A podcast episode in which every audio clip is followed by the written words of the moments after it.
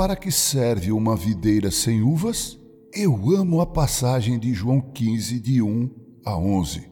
Ela fala de Deus como o agricultor, de Jesus como sendo a videira verdadeira, dos dois tipos de ramos que estão nessa videira, e fala de frutos. Vamos ouvir o Mestre. Ele disse: Eu sou a videira verdadeira e meu pai é o agricultor. Todo ramo que estando em mim não der fruto, ele o corta, e todo o que dá fruto limpa, para que produza mais fruto ainda.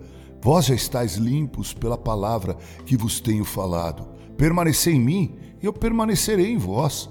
Como não pode o ramo produzir fruto de si mesmo se não permanecer na videira, assim nem vós o podeis dar se não permanecerdes em mim.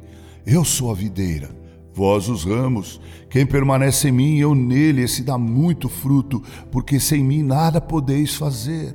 Se alguém não permanecer em mim, será lançado fora à semelhança do ramo e secará.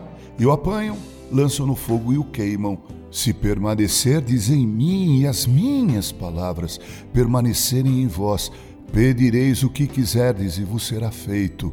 Nisto é glorificado meu Pai, em que deis muito fruto, e assim vos tornareis meus discípulos. Como o Pai me amou, também eu vos amei. Permanecei no meu amor.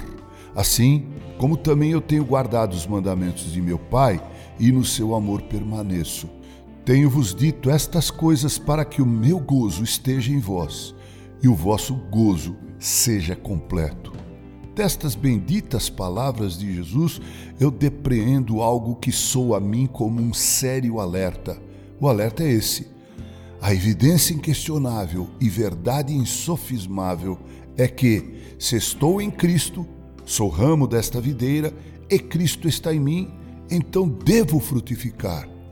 Talvez não fosse nem preciso dizer, mas vou dizer mesmo assim se estou em Cristo, mas não frutifico, então lamentavelmente sou um ramo estéril sem nenhuma serventia. Ao longo dos anos, tenho visto enorme número de pessoas que se identificam como cristãos, como ramos da videira.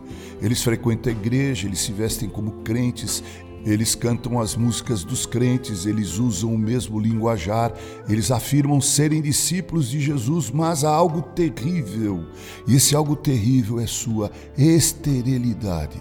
Falta-lhe os frutos, eles são estéreis. Bem, nesse áudio eu quero perguntar a mim mesmo: se eu estou na videira que é Cristo, onde estão os frutos?